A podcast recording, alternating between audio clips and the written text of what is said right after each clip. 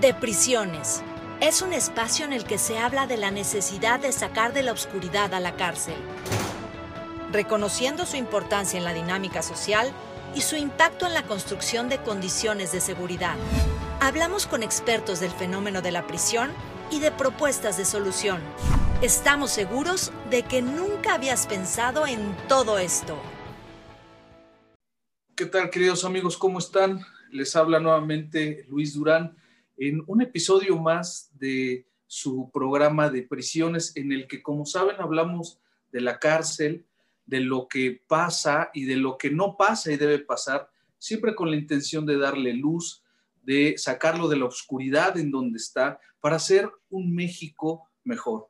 Un México, este país tan maravilloso que hoy se encuentra golpeado, malherido. Sin embargo, tenemos eh, pues la convicción de que con la suma de diferentes personas, de diferentes instituciones, eh, de diferentes talentos, vamos a lograr que la sociedad se conjunte con la autoridad y tengamos mejores resultados.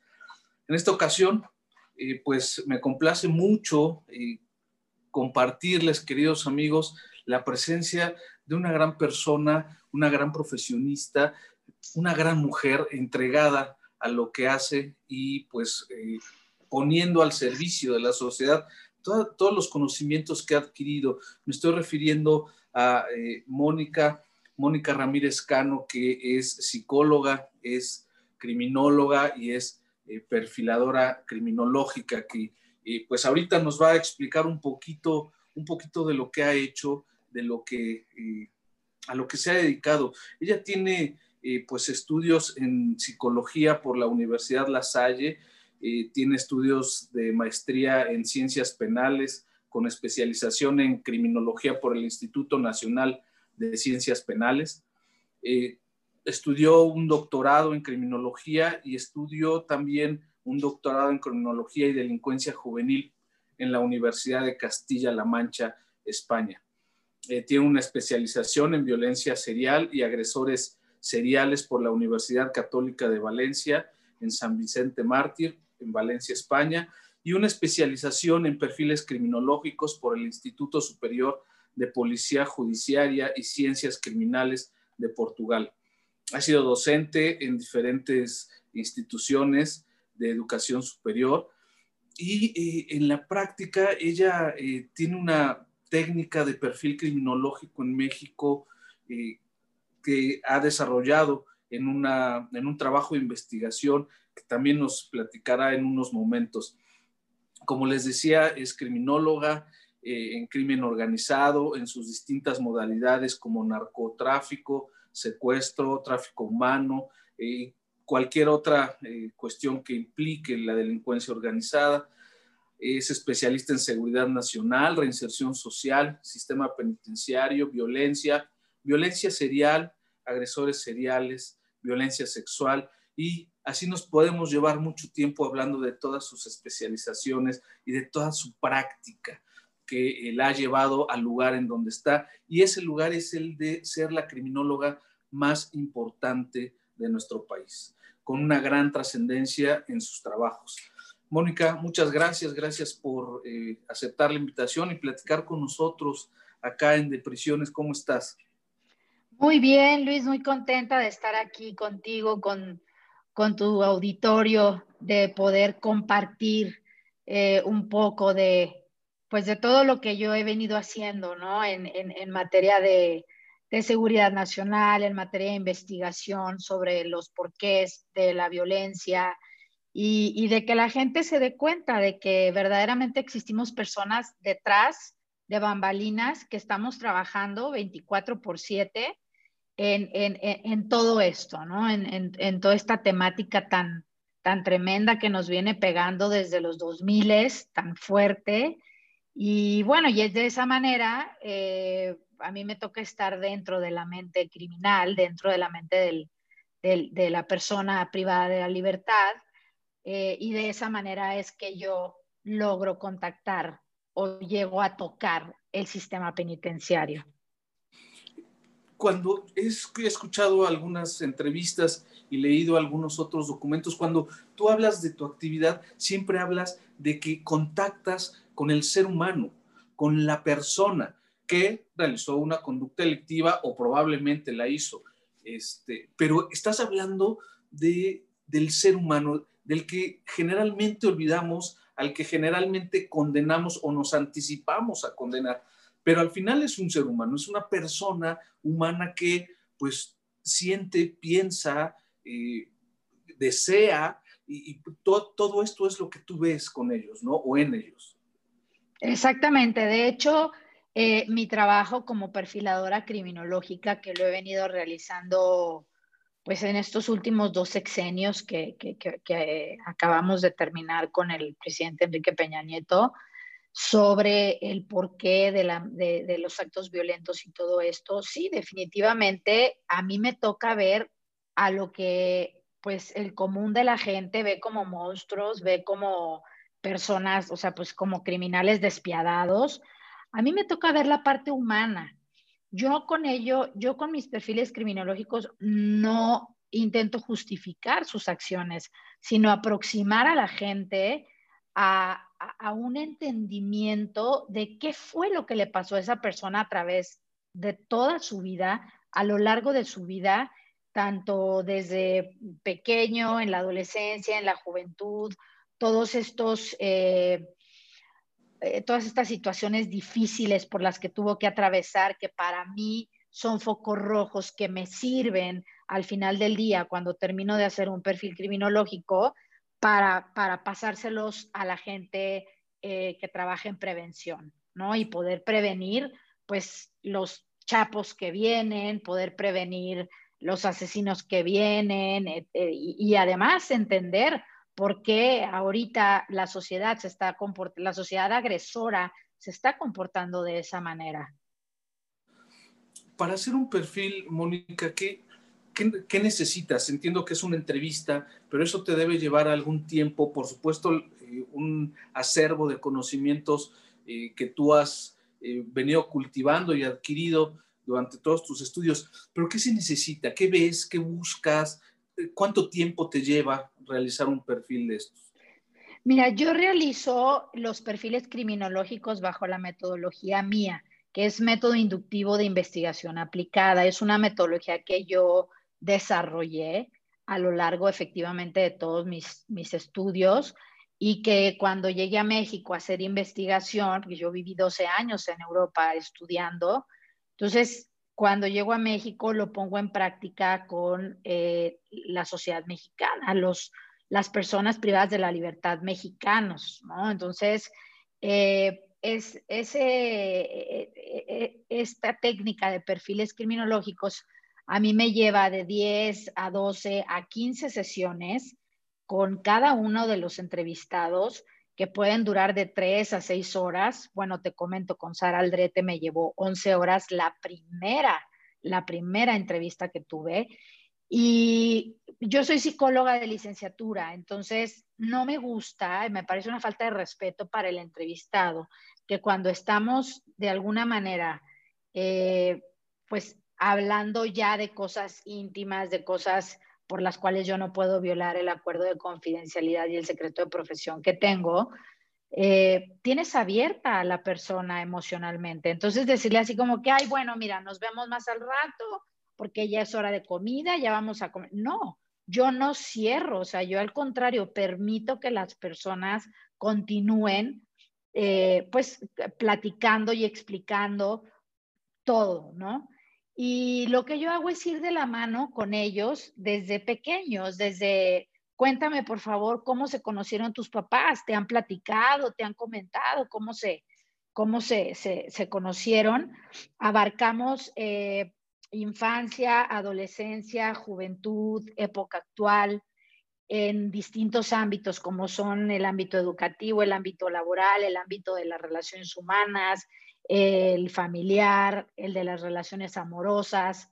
Y es de esa manera como yo logro identificar ciertos focos rojos de que, ah, pues esta persona, bueno, vivía en un ámbito criminógeno o esta persona, eh, la, la orilló al ámbito criminológico eh, pues, o criminógeno, la pobreza, vamos que la pobreza no produce delincuencia, lo que produce delincuencia es la desigualdad. Pero, pero es maravilloso, de verdad, cuando yo tengo ya un perfil terminado, poder, porque hay que hacer todo un análisis y toda una síntesis, tanto de las patologías que, no sé, trastornos de personalidad, etcétera, porque las personas que yo estudio no están consideradas eh, como incapaces mentalmente, sino son personas que eligen conscientemente cometer un crimen. Entonces, es de esa manera como yo a lo largo del desarrollo de, vida que me van contando todas estas personas privadas de la libertad, pues lo que les pasó, lo que atravesaron, lo que les dolió, lo que no les dolió, lo que fue un trauma, etcétera, es donde yo extraigo esos foquitos rojos y digo, bueno, pues es que en realidad tenemos dos cánceres en México que son brutales y, excepcionales para los criminales, que son la impunidad y la corrupción. Entonces, es, eso, eso en todos mis perfiles ha emergido. Entonces, tú tratas de identificar la etiología del delito, el origen del delito dentro de la persona y en su contexto, ¿no? Los, hay sociólogos que hablan de las desventajas, las desventajas que orillan a una persona, las desventajas sociales que tienen que ver con la cultura, con la eh, economía, eh, con eh, su parte emocional, con la parte familiar, con la parte laboral. Todas esas desventajas pues van dejando una huella en el sujeto, en la persona, y probablemente esta combinación de emociones con hechos, con necesidades, es la que explota o hace que explote una conducta delictiva. ¿Es, lo que tú tratas de identificar? Sí, claro, mira, no, no existe tal como mucha gente pudiera pensarlo, de que un día una persona se levante y dice, ay, hoy voy a empezar a matar. No, o sea, eh, las personas que cometen actos delictivos vienen presentando lo, que yo denomino focos rojos como antecedentes. Entonces, somos seres bio, psicosociales y culturales. Y desde esos cuatro niveles, que son tanto de intervención como de análisis de cualquier eh, persona privada de la libertad y de cualquier fenómeno criminológico, son sumamente importantes, porque la típica pregunta que tienen las personas es, eh, ¿por qué, por ejemplo, dos hermanos, ¿no? ¿Por qué él sí terminó siendo un violador serial y yo no, si estuvimos bajo el mismo estilo de crianza? Bueno, por allá de la década de los 70, 80, 90 sobre todo, empezó el estudio de lo que denominamos las diferencias individuales las diferencias individuales es un procesito tan pequeño a nivel cognitivo, pero tan radical y tan importante en el comportamiento criminal, que es, se trata de cómo vivimos una experiencia, cómo la experimentamos, cómo la introyectamos, cómo la significamos emocionalmente y cómo actuamos en, consecuencia. Ahora, es, es, es un hecho que nacemos ya con un kit ¿no? Nosotros, eh, neuronal, sobre el cual se desarrollan en el circuito límbico que está entre los dos lóbulos parietales, lo que es, eh, son las bases fisiológicas de las emociones.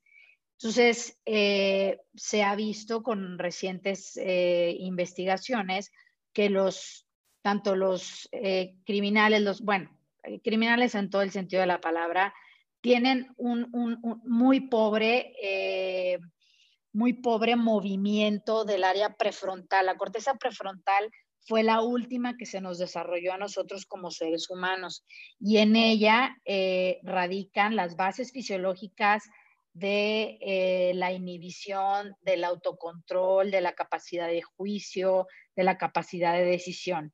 Hay un neurólogo que se llama Jonathan Pincus que dice que tener un daño en el óvulo, en la corteza prefrontal, es como estar ebrio todo el tiempo por la capacidad de desinhibición que eso, que eso implica, ¿no? Entonces, cuando nosotros estamos ante una situación amenazante, por ejemplo, eh, la corteza prefrontal envía al circuito límbico, que es donde se encuentra, se encuentra entre los dos lóbulos parietales, eh, perdón, temporales. Entonces, ahí es donde envía la señal para que la amígdala y el hipotálamo, que secretan las emociones, que son sustancias químicas, son neurotransmisores, pues manden, ¿no? Inmediatamente la información sobre correr, luchar, saltar, gritar, todo eso, o quedarte paralizado, porque hay gente que se paraliza ante el miedo. Entonces se ha visto que en los criminales esas, e, e, esa conexión entre estas distintas instancias es sumamente precaria o definitivamente no la hay. Entonces tenemos un componente biológico sumamente importante que no debemos dejar de lado. Ahora, desde la alimentación, cuando estás pequeño, tiene mucho que ver también si creces desnutrido, si creces con, o sea, con alimentación sana. Luego viene la parte psicológica, que es esta parte que yo te comentaba de los, de los, del procesito cognitivo que se sigue en las diferencias individuales, que es lo que me diferencia a mí de los demás. Luego viene la parte social, con quién te empiezas a juntar, si con tu grupo de amigos eh, empiezas a ver que despenalizan eh, entre ellos algunas acciones criminales y posteriormente la, posteriormente la parte cultural que es sin duda impresionantemente importante para todo esto, para todas las acciones criminales. En, hace tres episodios eh, platicaba con nosotros el doctor Gerardo Laveaga, que es el director general del INACIPE, y hablaba precisamente de la neurociencia, la neurociencia como eh, pues una parte del conocimiento que debemos ya considerar para identificar el origen de la conducta delictiva de las personas que en algún momento eh, tienen algunas actividades o acciones que dañan a la sociedad. Hablaba de la secreción eh, de hormonas y del funcionamiento químico cerebral. Claro. ¿Estás de acuerdo con eso, supongo, por lo que estás diciendo? Totalmente de acuerdo. Si yo pudiera hacer un cambio en, en los centros de reclusión, lo primero que pediría sería un estudio, eh, un electroencefalograma para ver cómo está, una tomografía, para ver cómo está el funcionamiento de, los, de, los, de las personas privadas de la libertad. Estoy completamente de acuerdo en eso.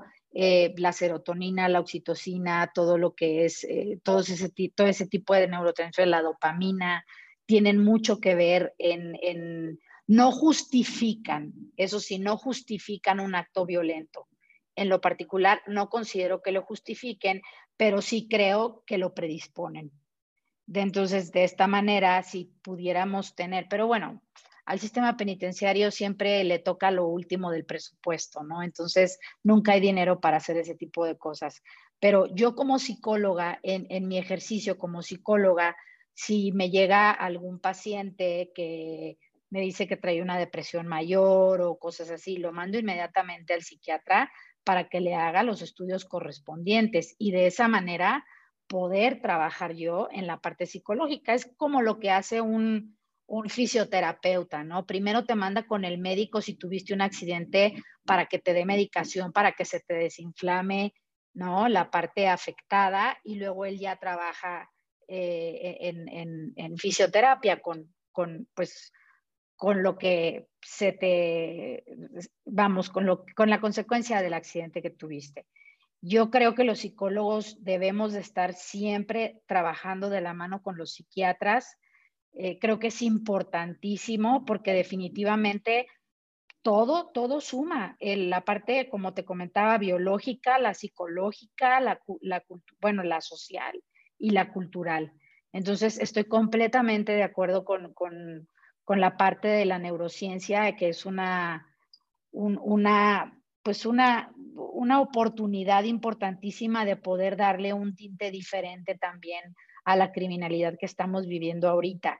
Es un ejemplo, te pongo, tenía un, niño en consulta que, eh, bueno, ya, ya en la etapa adolescente era un niño paranoico, pero cuando estaba pequeñito, el niño siempre estaba en estado de alerta y de supervivencia, porque su padre llegaba y pues golpeaba a la mamá, lo, golpeaba a él, entonces se le desarrolló más el sentido de la, de la alerta que posteriormente vino a, a, provocar en él un trastorno paranoide brutal y terrible. O sea, como los tenistas, que si son diestros, pues desarrollan más la musculatura diestra. Lo mismo pasa en el cerebro.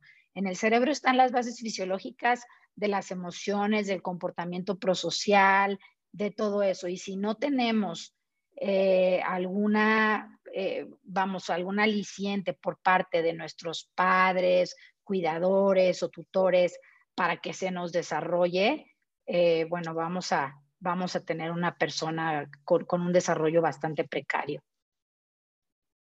y recursos psicológicos muy pobres. Sí, que además parece que esto ha ido creciendo ¿no? en nuestra sociedad. Eh, seguramente tendrá que ver eh, pues los medios de comunicación, probablemente, ¿no? Los, eh, la tecnología, esta despersonalización de, de, nosotros, ¿no? Pues ya nos conectamos y dejamos de, de interactuar como personas, ¿no? Pero pues eso quisiera obviarlo para, para hablar más de, de la cárcel lo, que tú has hecho en la cárcel. Y para hablar de eso tenemos que hablar de lo que has hecho con las personas que han estado en la cárcel o que están en la cárcel. Eh, claro. ¿cuál, ¿Cuál ha sido tu experiencia en este sentido? ¿Con quién has trabajado? Platícale a, a, nuestro auditorio. ¿Quiénes han sido las personas con las que tú has trabajado y has perfilado? Bueno, mira, me tocó, yo estoy especializada en violencia serial. Todo lo que implica eh, asesinos seriales, violadores seriales, caníbales, pedófilos, eh, algunos robos, los incendios provocados. Esto es bien importante porque es muy diferente una persona que provoca un incendio a una persona que es pirómano. La piromanía es un trastorno mental en el que la persona se siente atraída por el fuego en cualquiera de sus, de sus modalidades, ¿no? pero el que incendia, o sea, el incendiario, el que provoca incendios, lo hace porque lo que le, lo que le satisface y lo que encuentra placentero es precisamente el terror que generan las víctimas con el incendio que ha provocado. Son cosas completamente diferentes. Entonces, eh, efectivamente, bueno, pues a mí me toca estar en la mente criminal. Llevo 20 años haciendo esto. Eh, viviendo en la mente de los criminales, compartiendo sus fantasías y es de esa manera que yo toco el sistema penitenciario. Ahora, eh, no es un cliché, el sistema penitenciario verdaderamente está lleno de gente pobre, de gente que no puede pagarse un abogado, de gente que, a la que se le ha violentado el derecho al debido proceso. Eso es un hecho y creo que deberíamos de empezar por, hacer toda una, toda una reevaluación de los abogados de oficio. Digo, yo no soy abogada, pero sí creo que de los abogados de oficio, porque tengo personas con quienes yo he trabajado que me dicen, no, yo nomás una vez vi a mi abogado, llevo 10 años aquí y no lo he vuelto a ver, ¿no? Entonces, eso es sumamente problemático. Entonces, mi idea esta de que cuando tuviéramos a los criminales o a las personas privadas de la libertad acusadas por cierto delito, presuntos responsables, y que pudiéramos tener la opción de hacerles un electroencefalograma, una tomografía, bueno, pues se queda en, la carta Santo Claus, ¿no? Pero, pero sí, efectivamente, eh, nuestro sistema penitenciario eh, yo he peleado mucho porque se introduzca también la, lo que es el Psychopathy Checklist de Robert Hare, que es, es una escala mediante la cual se mide psicopatía, porque hay muchos, muchas personas privadas de la libertad que no son psicópatas. Los psicópatas son una minoría, pero son los causantes de la mayor parte de las victimizaciones que hay.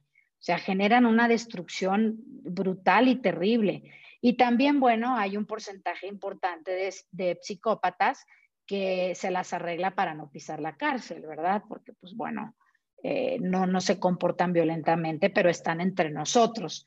Entonces, eh, de esa manera es como a mí me toca, eh, vamos, relacionarme con el, con el sistema penitenciario Y en los últimos dos sexenios, que fue el de Enrique Peña Nieto y el de, Felipe Calderón, me tocó trabajar con objetivos prioritarios del gobierno federal.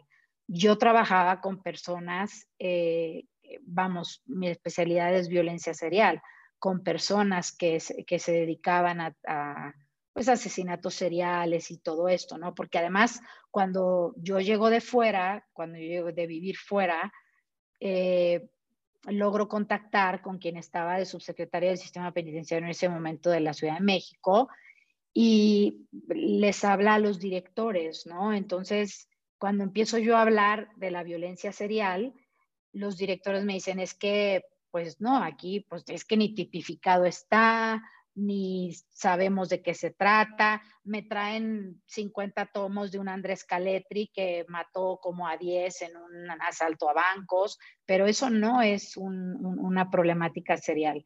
La serialidad es una condición psicológica que te lleva a reofender de manera sistemática y crónica para poder obtener el placer que con tus crímenes, ya sea, insisto, violación, pedofilia, asesinato serial, eh, todo esto que habíamos comentado, eh, a obtener el placer que obtienes de ello.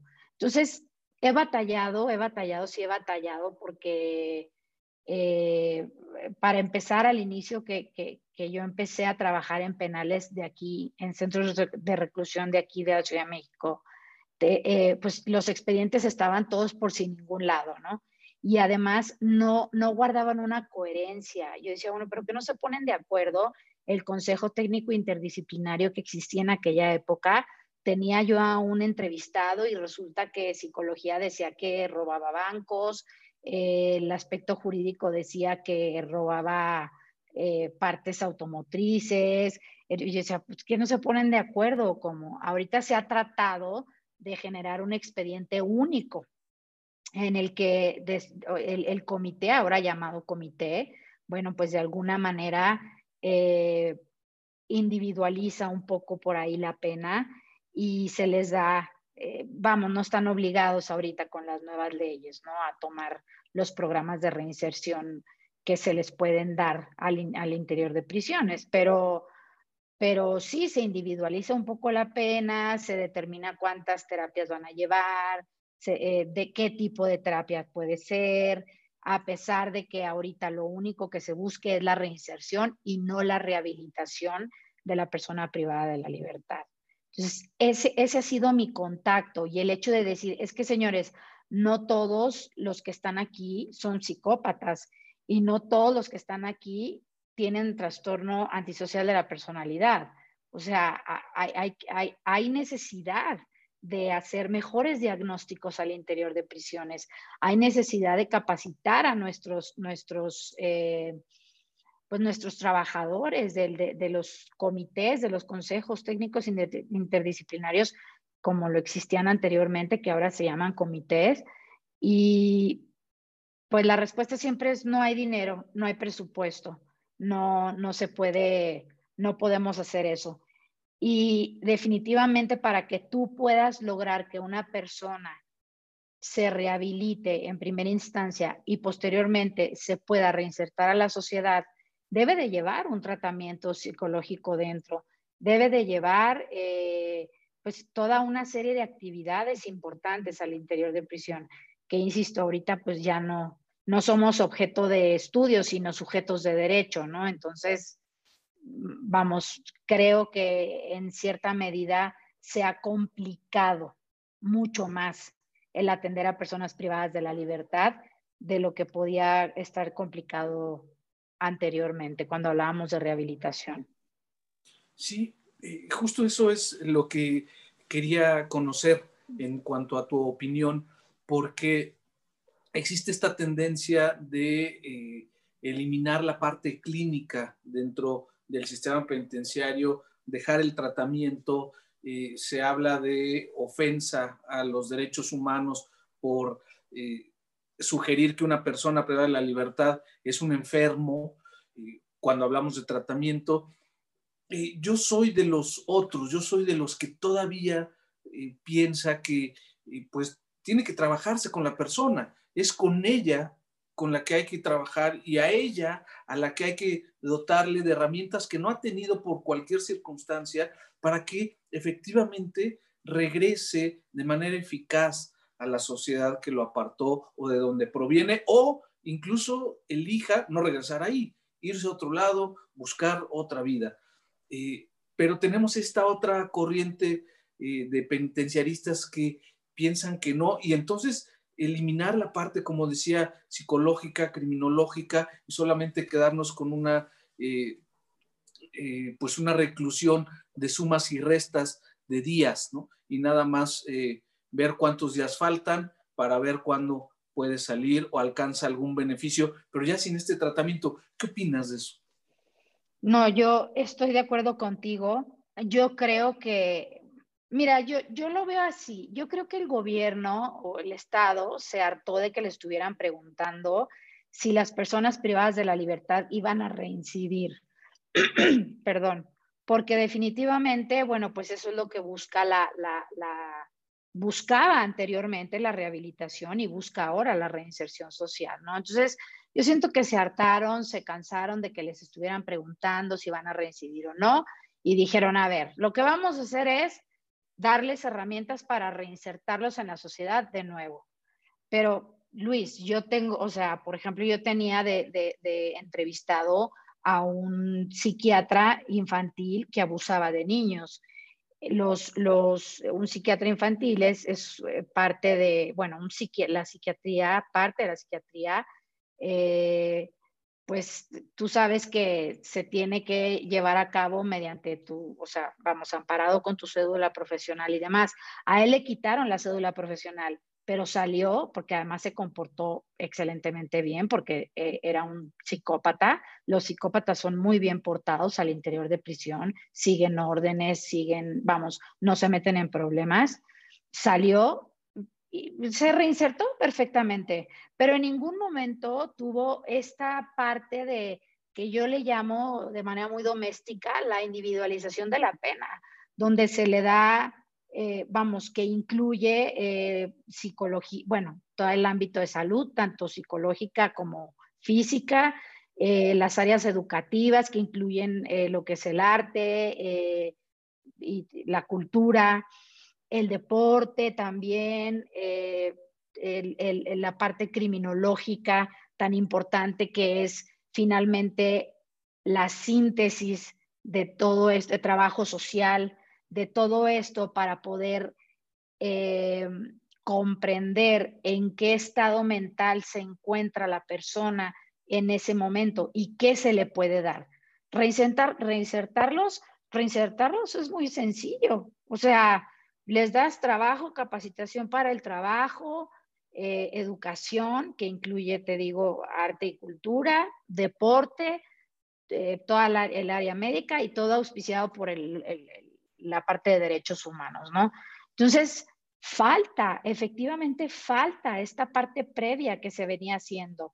Ahora, se venía haciendo, sí, con muy pocos recursos y la gente a nivel, a nivel interior de centros de reclusión, pues hacía lo que se podía con lo que se tenía, porque ni siquiera, ni siquiera ellos son, a, a ellos podemos responsabilizarlos porque no se dé este tipo de cosas. Yo insisto que una persona privada de la libertad debe de tener terapia, tanto grupal como individual, eh, farmacológica mediante un psiquiatra, si es que se requiere, eh, sus actividades a realizar, ya sea de arte, cultura, deportes, lo que sea, educativa, la posibilidad de, de avanzar en sus estudios dentro, intramuros, ¿no? lejos de que les dé nada más trabajo, capacitación para el trabajo y toda esta otra parte actualmente en vigencia.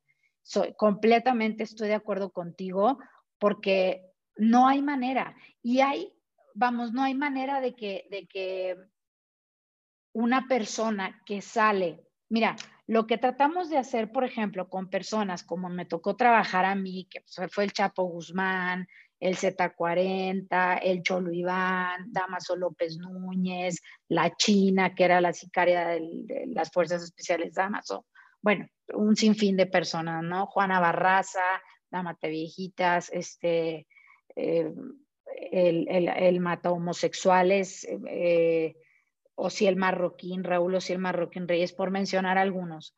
Eh, no, obviamente no les vamos a cambiar el chip de decir, qué barbaridad, lo que hice pues estuvo sumamente mal, que sería ideal, ¿verdad? Pero eso no va a suceder. Entonces lo que hacemos es controlarles la conducta y enseñarles que viven en una sociedad donde se deben de respetar ciertas normas y, tanto sociales como éticas y morales. Y es a lo único que podíamos aspirar, pero aún así aspirábamos a algo. Ahorita no, ahorita no importa que, que esas personas se les controle el comportamiento o digan, bueno, sí, lo que hice mal, lo que hice estuvo mal, digo, lo hice porque quise hacerlo, pero ya me voy a controlar. No, ahorita simplemente te reinsertan a una sociedad y vuelvo al ejemplo del psiquiatra. El psiquiatra está muy bien reinsertado y se comporta muy bien, pero yo no tengo la seguridad de que no siga atacando eh, niños, ¿sí me explicó?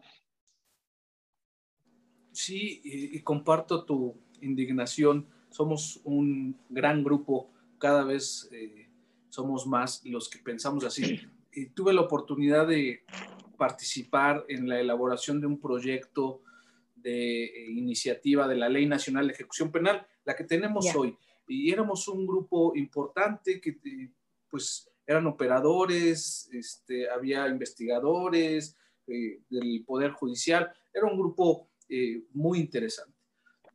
Y pues ahí discutíamos precisamente la necesidad de el tratamiento, de, de hablar con claridad y no suponer que una persona que recibe un tratamiento es que está enfermo y que si está enfermo estamos violentando los derechos humanos. Sin embargo, quedó como quedó la ley, la que hoy tenemos. Pero para tu tranquilidad y la de muchos de los que piensan como nosotros, hay ya una iniciativa, seguramente sabes, eh, que presentó y apoyó la senadora Patricia Mercado, una iniciativa para reformar el artículo 18 constitucional entre otras cosas, hablan ya de la atención de la salud emocional.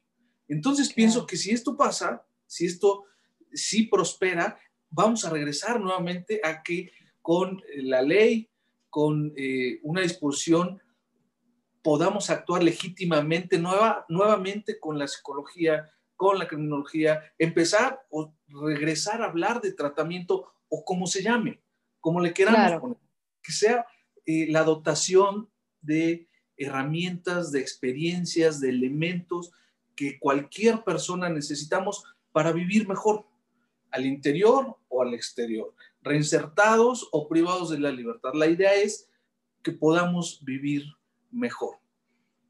Claro.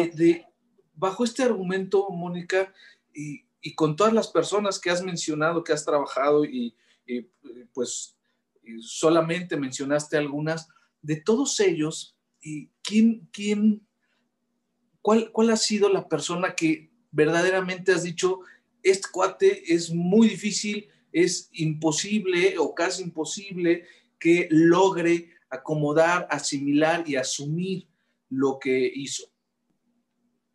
Fíjate que eh, en general, aunque yo trabajo ya con personas que, bueno, pues ya eligieron una manera de vida y ya no hay marcha atrás en ese sentido.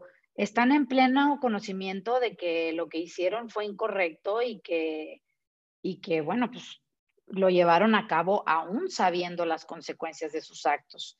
Entonces, eh, lo único que queda hacer con esas personas es efectivamente, como tú lo mencionabas ahorita, el darles herramientas psicológicas dentro de prisión, como debiera darse, para que a su salida puedan elegir otro tipo de vida.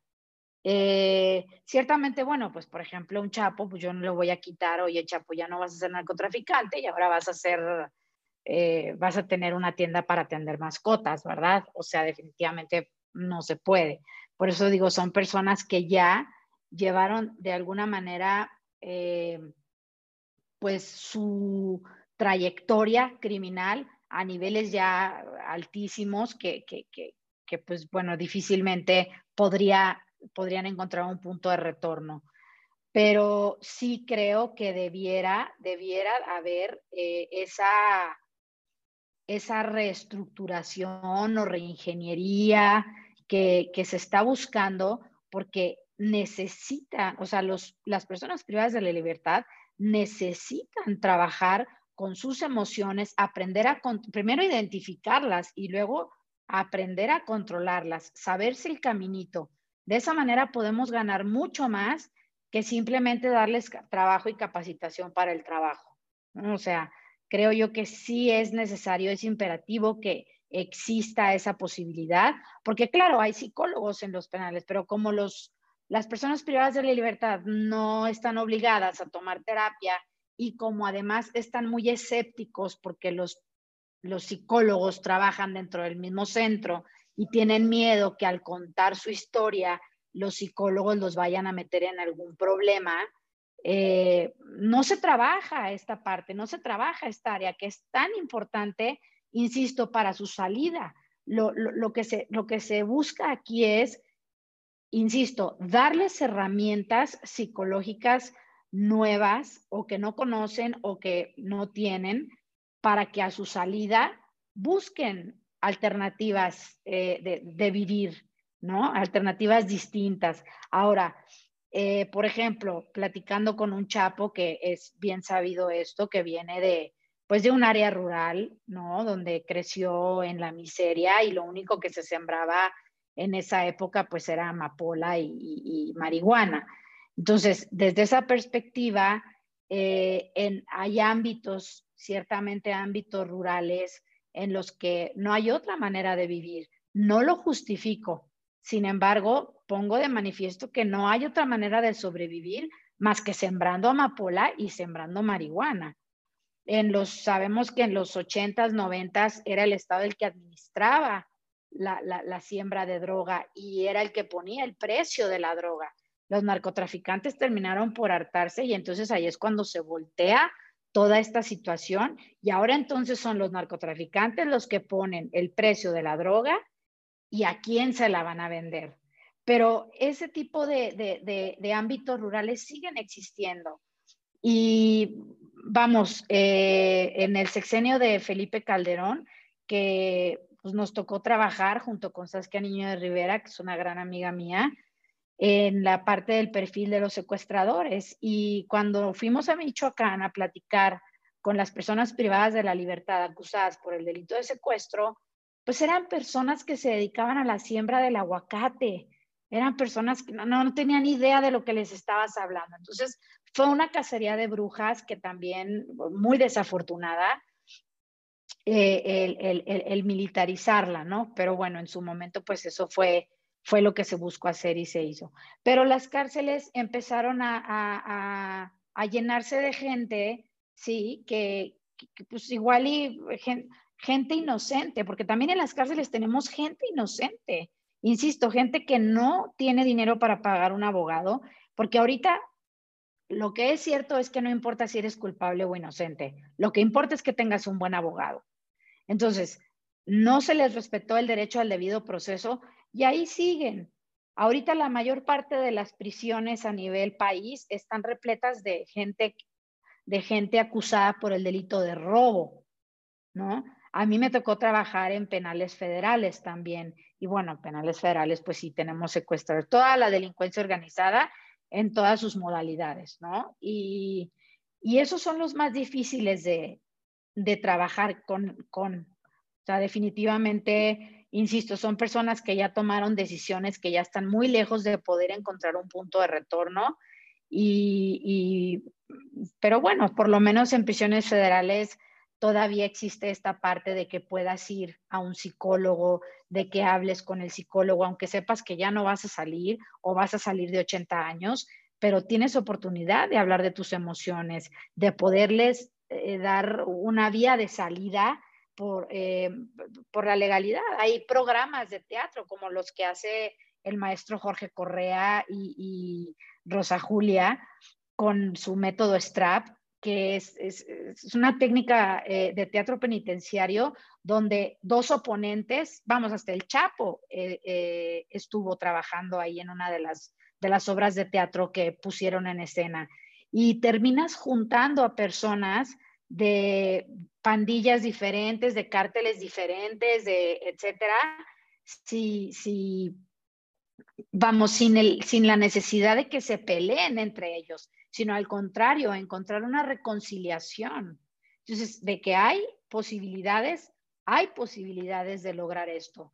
Que falta voluntad de los gobiernos para poder hacerlo, definitivamente falta voluntad. Y el sistema penitenciario debiera ser, es el último eslabón en la cadena, pero debiera ser también el primero, porque es dentro de reclusión donde nosotros podemos hacer algo con las personas que están privadas de la libertad para que puedan salir y no cometan los mismos errores que, que los llevaron a prisión en principio por principio de cuentas. Sí, justo esa acción, eh, pues se convierte en una acción de prevención. Es una prevención del delito para que no vuelva, ¿no? no salga y recaiga en la conducta delictiva y entonces estamos hablando de prevención del delito cuando has estado en centros penitenciarios federales y cualquier otro estatal, en donde ves que eh, existe un aislamiento casi total del sujeto, eh, que solamente lo, le permiten salir una hora o media hora que le dé un poco de sol, si es que hay sol, eh, y, permanecen completamente aislados. Esta, este encierro celular, ¿no? De, que, existía oficialmente en el pasado, eh, pero ahora vemos cómo estas personas son completamente separadas de la sociedad, incluso de, la, de, una sociedad al interior del centro de reclusión. Claro. ¿Qué, piensas de eso? Eh, ¿Es algo eh, que les va a dejar, les va a dejar algún beneficio? va en contra del tratamiento. ¿Cómo, lo ves? ¿Cómo ves esas medidas?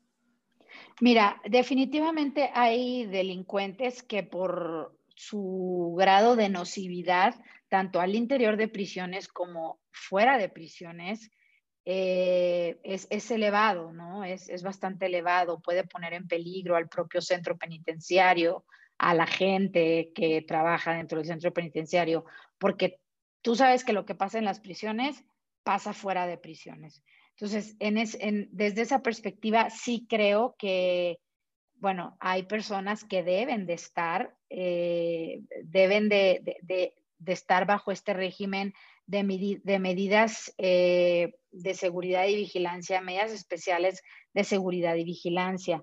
Ahora, eh, una pena privativa de libertad deja de tener efecto a partir de los 7, 8 años. O sea, lo que te pudiera dejar, lo que te pudiera eh, cambiar de alguna manera a nivel conciencia, a nivel, sí, sobre todo conciencia. Es definitivamente, o sea, ya, pasando esos ocho años, ya, o sea, no, ya, ya no, ya no hay qué hacer con ellos. Ahorita la fin, el final, el fin de la pena, eh, anteriormente era retributiva y ahorita es restaurativa. Y yo siento que a la par de la justicia restaurativa debe de haber efectivamente una sanción. Sí la debe de haber, pero deben de ser simultáneas. Entonces, ¿cómo veo yo estas personas que solamente salen una, una, eh, una hora a que les dé el sol, si es que hay sol? Eh, bueno, pues eh, obviamente va contra lo que pudiera ser un tratamiento efectivo sin embargo, pues es lo que se tiene en las prisiones como, como parte de, lo que, parte de las medidas de seguridad y vigilancia, ¿no? Eh, especiales de, seguridad y vigilancia. Mónica, se nos eh, va el tiempo. Eh, ojalá pudiéramos seguir hablando y nos quedaríamos sin dormir por tanto que hay que decir. claro. Este, pero quisiera hacerte eh, una última pregunta, un poquito más personal, en, todo tu camino, en toda tu experiencia, con todas las personas que te han tocado y has tocado en sus emociones, en sus pensamientos. ¿qué te ha dolido? ¿Te ha dolido algo? ¿Te, duele alguna persona, algún momento, alguna circunstancia dentro de tu experiencia profesional? Sí, mira, primero que nada me ha dolido muchísimo la gran, eh, pues la gran herida que dejan los criminales en la sociedad. Es, es, terrible, es algo, es algo que no tiene ni medida, ni tiene, vamos, no podemos cuantificarla. Es, eso me ha dolido mucho. En segunda, eh, me duele que efectivamente me he topado con personas privadas de la libertad que no les importa nada y son estas personas que ya no tienen nada que perder, que les dieron 80 años, etcétera, y se convierten en las denominadas chequeras, ¿no? Ellos son los que cometen los delitos al interior de prisión, porque pues total, un homicidio más, pues qué. Y, y eso, eso me duele mucho. Y me ha dolido mucho el que la gente piense que a través del aumento de penas se reduce tanto el personal dentro de la cárcel y que verdaderamente se va a generar una intimidación, porque eso no pasa. Lo único que ocurre es una concurrencia de delitos. O sea, en vez de, en vez de secuestrarla, pues la, privo ilegalmente de la libertad, a la víctima, la torturo, la mutilo, la mato, la desmiembro, la deshago en ácido muriático, que también me tocó hablar con, uno de los pozoleros más importantes de, los Zetas. Y, y, así ya, o sea, pues sin cuerpo no hay delito, ¿no? Entonces, eso es lo único que genera el aumento de penas, verdaderamente, no otra cosa. Entonces, eso me duele también, que la gente no alcance a comprender que el aumento de penas no es una solución, sino viene a generar otro tipo de problemáticas peores, en mi, en mi opinión particular, ¿no? Y, y bueno, y me duele porque me duele también otra cosa que a veces los propios delincuentes no se permiten esta segunda oportunidad, porque yo creo que todos, independientemente de lo que hemos hecho, merecemos una segunda oportunidad. Eh, y, no, se la, no se la permiten porque no se les pega la gana, porque no se les antoja, porque ya tienen un, o sea, una sentencia elevadísima y, no, y, sí se podría, se podría que vieras el mundo de una manera diferente, aunque estés dentro de un centro de reclusión, ¿no? Esas son las cosas que más me han dolido.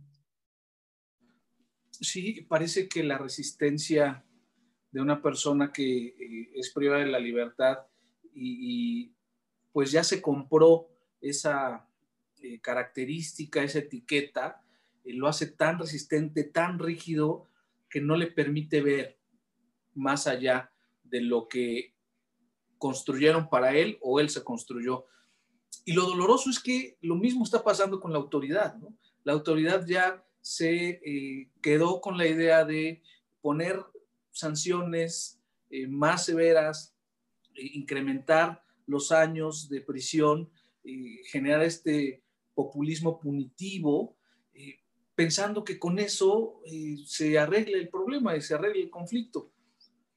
La buena noticia, Mónica, es que hoy precisamente nuestra amiga que citaste, Saskia, participó, bueno, ya participa, forma parte del el Consejo Nacional de Ciudad Pública y hoy en la sesión dijo palabras eh, muy interesantes eh, hablando a todos los gobernadores y a los secretarios involucrados del sistema penitenciario mexicano, la necesidad que tenemos de eh, voltear a verlo y que efectivamente no se convierta o deje de ser lo que no ha sido, ni siquiera ha sido el último eslabón, porque si fuera un último eslabón, formaría parte de la cadena lo que yo he visto es que ni siquiera lo, consideran y está por ahí abandonado. La idea es que se convierta en el primero, en el primero de los eslabones para lograr lo demás y lograr el movimiento. Y, existen ejemplos claros eh, con esfuerzos eh, inteligentes para intervenir el sistema penitenciario de algunos estados que impactan directamente en la incidencia electiva de esos estados o de esas ciudades. Por eso eh, quiero decirles, queridos amigos, que esta es la buena noticia. Este, después de, hablar, de, de una realidad, eh, de darnos un golpe de realidad del sistema penitenciario y el tratamiento o no tratamiento o las condiciones. Mónica, ¿con qué te quedas? ¿Quieres decir o dejar algún mensaje para las personas que nos escuchan? Yo quisiera decir, digo, eh, yo también fui víctima de un secuestro. Entonces, sé de lo que estoy hablando tanto como parte de la víctima como parte del victimario, ¿no? Y, y, hay muchas personas que verdaderamente merecen una segunda oportunidad y hay personas que sí saben aprovecharla. Entonces, es muy fácil decir, ay, claro, los delincuentes que se queden ahí en la cárcel, ahí se lo merecen por lo que hacen y todo. No, la sociedad somos corresponsables de los criminales que, que creamos, ¿no? Y de, y de, vamos, salen varias mujeres del centro, eh, del centro penitenciario que tenemos en, en, en Morelos, ahí en, pasando Cuernavaca, y pues si no hay oportunidades para nosotros aquí afuera, menos para las personas con antecedentes penales. Creo que debería de respetarse esta parte de no pedir, ¿no? Eh, una carta de antecedentes penales para darles verdaderamente la oportunidad de cambiar de vida y darles esa segunda oportunidad a las personas que saben aprovecharlo, porque hay algunos que, bueno, definitivamente ya no tienen remedio, pero para las personas que sí, que se vieron orilladas a cometer un delito por otras circunstancias eh, o porque eran pareja de, que esto es un cliché también, el que sean pareja del, del, malo, ¿no? Porque hay mujeres como la China, que pues era la líder de sicarios de las Fuerzas Especiales de Amazon. Cada vez la mujer incursiona en, el, delito de maneras distintas. Eh, pero pues es un país sin oportunidades. Eh, es un país que, insisto, si no hay oportunidades para nosotros, pues menos para ellos. Es un país al que efectivamente las personas privadas de la libertad les importa muy poco y es un país que no está dispuesto a pagar un precio político por apoyar, que lo único que se requiere, insisto yo, es voluntad para poder apoyar a estas personas. Gracias, Mónica, por, compartirnos un poquito de todo lo que has hecho y de todo lo que sabes, esperando que nos eh, acompañes nuevamente en el futuro. Eh, pues tenemos que concluir este episodio, queridos amigos. Nos vemos en la siguiente emisión de Deprisiones con invitados, como lo han visto, siempre interesantes, siempre capaces y competentes. Mónica, muchas gracias por estar con nosotros. Muchas gracias, muchas gracias a ti y a tu auditorio, Luis. Te mando un fuerte abrazo. Gracias, igualmente. Qué interesante plática hemos tenido con esta gran criminóloga mexicana que ha entrevistado a importantes personalidades de la delincuencia en México. Les agradezco mucho su compañía y como siempre, nos vemos en el próximo episodio. Si te gustó este podcast, compártelo. Búscanos en Facebook como de prisiones y en Instagram de prisiones. Y si quieres escribirnos, hazlo a deprisionespodcast.gmail.com.